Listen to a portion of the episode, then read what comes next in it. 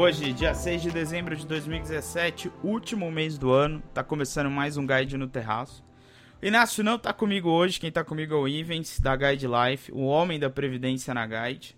Tudo bom, Ivens? Tudo bem, Vitor. Tudo bom, ótimo. Hoje a gente vai fugir um pouco da macro, apesar da reforma da Previdência ter voltado aí ao holofote.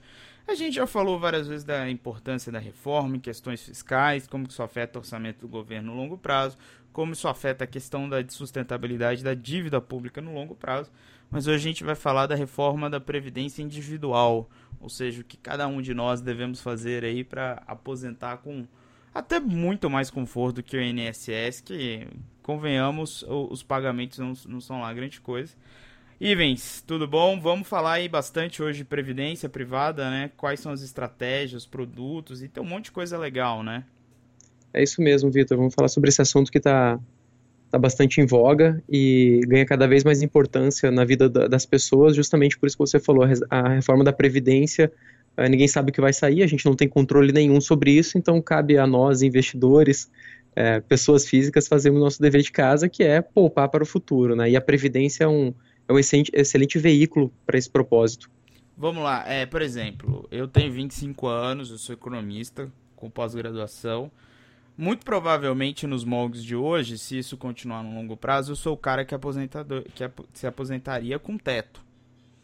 Sim. Igual provavelmente meu pai, que é engenheiro, vai se aposentar com teto. Ele muito provavelmente Perfeito. pode conseguir. Eu, com a reforma da Previdência, vai ficar muito difícil, porque o tempo de contribuição vai ser altíssimo para quem quiser se aposentar no teto. Então, Perfeito. provavelmente a minha geração e as pessoas do meu nível educacional não vão querer contribuir full. Porque as pessoas vão falar, ah, eu não vou contribuir com total a não ser que isso seja um desconto em folha, né? Mas as pessoas não vão querer, elas vão falar, não, bobeira, porque eu não vou conseguir ter o benefício, eu não vou trabalhar 40 e tantos anos para conseguir ter acesso a esse benefício, mas eu quero contribuir menos para o INSS e contribuir mais para a Previdência Privada. É, é, Perfeito. Isso, isso, isso é um cenário, já é dado isso, né, Ivens? Já é um cenário. Perceber, né? Já dá para perceber, é um cenário até que já, já ocorre hoje. As pessoas acho que confiam cada vez menos nessa previdência social, ou pelo menos se interessam menos pelo assunto.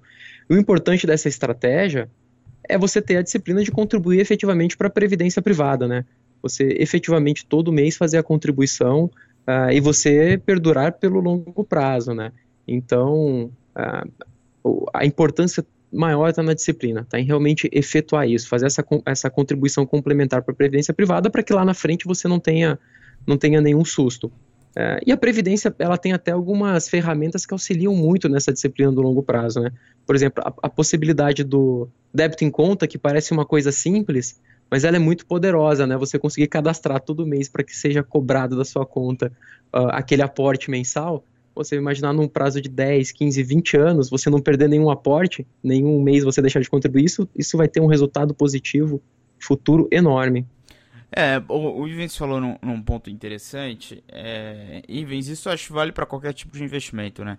Tem que ter é. disciplina e tem que ter retorno consistente. Isso que a pessoa. Então, uma parte do trabalho, 50%, vem da gente todo Perfeito. mês botar uma grana. E a outra parte do trabalho vem do gestor do produto que a gente vai escolher, né? E vem, é, a gente pensando assim, se uma pessoa for juntando por ano 10 mil reais em 10 anos, ela juntou cento e tanto alguma coisa, né? Dado o juro composto aí. E se ela deixar claro. isso aí por mais 20 anos e continuar contribuindo, provavelmente ela vai juntar alguma coisa grande aí, algo próximo, chutando aí que 700, 800 mil reais. Dado uma taxa aí é óbvio, o Brasil nunca vai ser o país do juro de 1% ao ano. Não, provavelmente não. provavelmente a gente vai ter um juro nominal de 7, 8 no, no é. melhor dos cenários. É, se a inflação estiver comportada, dá um juro real interessante. É, então, assim, tem muita oportunidade, né? Não só com o país melhorando, né? Se não acontecer um desastre ano que vem, produtos de renda variável, que tem a renda variável no portfólio, e sempre renda fixa, né? Como a gente disse, provavelmente a gente nunca vai ser um país um país do juro muito baixo. Então, assim, o cenário né, que o mercado de capitais desenha nos próximos anos é bom para quem quer, quem quer é, fazer cenário... sua previdência, né? Perfeito. O cenário para quem, quem olha para o longo prazo, a poupança de longo prazo, ele é muito positivo. Por esses motivos que você colocou, né, pelo fato de que, bom, a gente provavelmente sempre vai ter um juro nominal alto aqui no Brasil, então a renda fixa sempre vai fazer parte do portfólio do brasileiro, mas você tem grandes oportunidades também, uh, olhando para um lado mais micro, né, de ações, ou momentos específicos de, de papéis, moedas, uh, curva de juros, isso tudo você consegue explorar com fundos de previdência. A gente está vendo um movimento muito legal de abertura das, das seguradoras independentes para gestores independentes. Então você vê grandes casas, gestores realmente já com um track record muito bom, é, gestores de grande gabarito, muito importantes no Brasil, uh, abrindo fundos de previdência. E aí isso, você, o, o, investidor pequeno, aquele cara que tem aporte ali de 100, 200, mil reais por mês, ele consegue acessar grandes casas que se ele fosse tentar acessar essa casa de forma direta, ele precisaria de um aporte inicial alto. Então a Previdência abre para ele um rol de gestores e de estratégias uh, que provavelmente ele não teria de outra forma. E aí você consegue explorar ainda mais essas oportunidades de investimentos que você citou. Então, o cenário é muito positivo para esse investidor que tem paciência e que tem disciplina. Ele vai conseguir acessar produtos e até rentabilidades que talvez não conseguiria de outra forma. Eu, eu tava olhando há um tempo atrás, com como eu estou preocupado com a minha aposentadoria também. Eu não vou citar o nome, mas um, uma casa independente, uma seguradora independente, tem um produto que ela junta vários fundos, bons fundos, cinco ou seis fundos, eu não me lembro. Um dos fundos, é, eu lembro que o aporte inicial dele, caso você tente acessar ele normalmente, era 100 mil reais. E uhum. por essa seguradora você podia fazer um aporte de 10 mil reais e acessar os seis fundos. Perfeito. Então, assim, a gente está vendo que, que a coisa está melhorando rapidamente. Tem, tem, um outro, tem um outro ponto interessante, né, Ivens, que, que é o seguinte, o dinheiro que vai para o INSS, ele não vira poupança, né? Ele paga a aposentadoria de outra pessoa.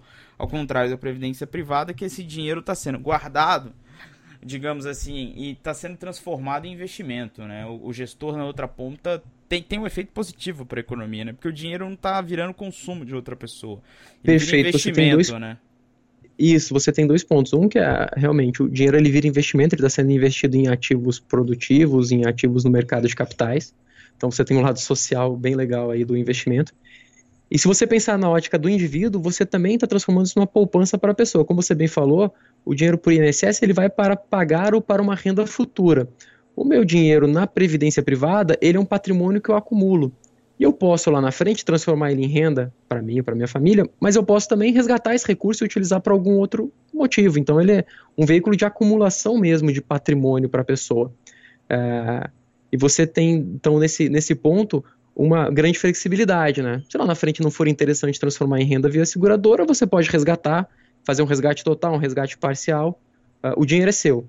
Uh, você pode, no meio do caminho, não gostou do fundo que ele está sendo aplicado, você pode fazer a portabilidade sem, sem pagar imposto, né? então você não tem antecipação de imposto. Uh, você tem uh, também o benefício de que, caso aconteça alguma coisa para o, o proponente, né, para o dono da previdência, então a pessoa falece no meio do caminho, a família recebe aquele recurso de forma imediata, sem passar por processo de inventário.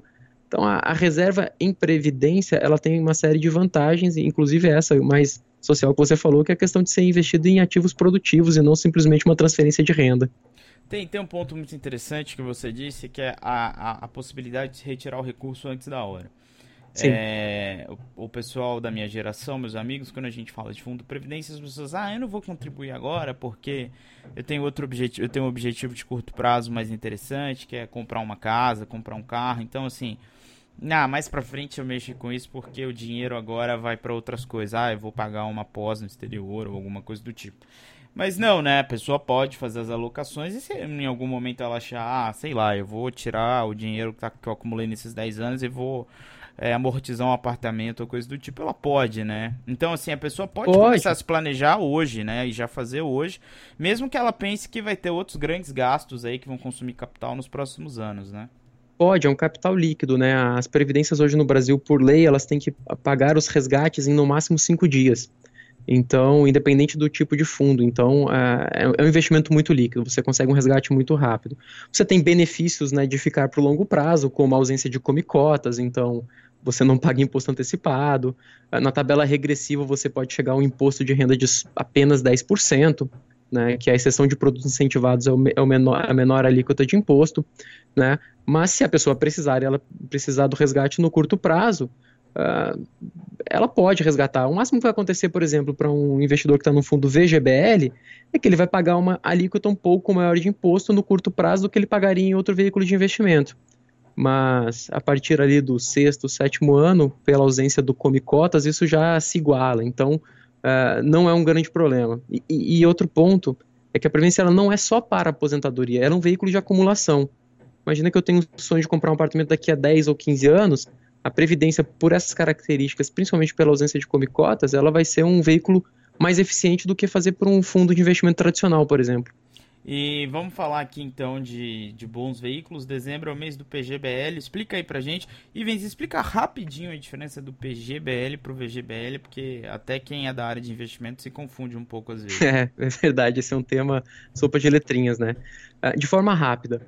O PGBL ele é um produto que você pode abater o valor aplicado do seu, da sua base de cálculo do imposto de renda. Tá? Então, ele é destinado para pessoas que tenham renda tributável ao longo do ano tá? e que façam a declaração pela tabela completa do imposto de renda. Uh, porque como é que ele funciona de forma bem rápida? Eu tenho minha renda tributável anual. Né? Imagina aqui um exemplo, 180 mil reais, mais ou menos 15 mil por ano. Eu posso contribuir com no máximo 12% desse valor para ter o benefício total, então 21.600. O que ele faz efetivamente? Ao invés da Receita calcular meu imposto sobre os 180 mil, ele vai calcular sobre os 180 mil menos os 21.600 que eu apliquei, ou seja, minha base de imposto vai ser de 158.400.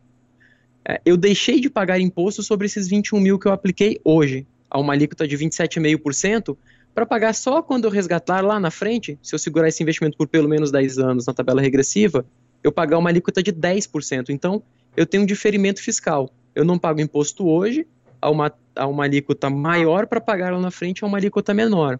E além disso, esse dinheiro que não é seu, que é do governo, né, que agora está trabalhando para você, ele vai ser capitalizado, ele vai ter o rendimento da, da aplicação que você escolheu. Então, você difere imposto, você paga uma alíquota menor no futuro e você consegue é, rentabilizar um dinheiro que teoricamente não é seu porque seria do governo é, um benefício absurdo para o investidor. Então, o PGBL é vantagem para o cara que paga 27,5% de imposto de renda, paga a tabela cheia. É, na verdade, para quem está na, na, tabela completa do imposto de renda, que pode até acontecer com quem está numa alíquota menor, aí você tem que olhar caso a caso. Uh, mas se você já está na tabela completa uh, e não na simplificada, o PGBL, de qualquer maneira, ele vai ser positivo, você vai ter o efeito positivo do diferimento. Quem está na tabela simplificada tem que fazer conta, tem que ver se você, pela aplicação no PGBL, se você migraria para a tabela completa. Se migrar, vale a pena, se não migrar, aí não vale a pena. Maravilha. E o V, ele não, é, ele não tem esse diferimento. O V é um fundo de acumulação, uh, veículo de acumulação tradicional, que tem os benefícios de ausência de comicotas, o benefício de chegar numa tabela regressiva 10% no final, após 10 anos, a questão do sucessório que a gente já comentou, então a questão de portabilidade. É, é, um, é, um, é um veículo de longo prazo muito eficiente. Então todo mundo tem que fazer conta na hora de escolher, é isso? Não tem, não tem como é... escapar, não é um no-brainer. Tem que sentar com um especialista. Tem que sentar com um especialista, isso, e ver se vale a pena ser um PGBL ou um VGBL, uh, ah, para saber qual é a melhor opção para o seu cenário. Uh, uma vez decidido isso, Uh, aí a escolha de fundos. Aí, felizmente, o mercado cada vez mais positivo, uh, com melhores gestores entrando nessa, nessa, nessa seara, então a gente está bem otimista com relação à, parte de investimento desses produtos. Bom, se você está aí coçando a cabeça, pensando o que, que você vai fazer, não pensa muito e vai para Guide. Não tem, não tem muita, muito, muito o que pensar, né, Ivens? É, a gente está aqui para ajudar. A gente está minha área especificamente é especializada nessa questão de, de previdência, então eu estou à disposição para quem quiser tirar suas dúvidas. Oh, maravilha. Bom, gente, o reforma da Previdência provavelmente deve passar essa semana na próxima, no, no Congresso. Deve ir depois pro, pro Senado e a gente está aí de olho em tudo.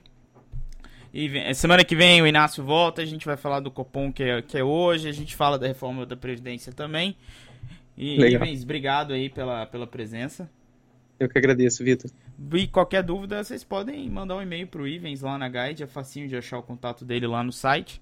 E é, é isso. Fácil. Um abraço, Ivens. Obrigado. Valeu, Vitor. Um abraço.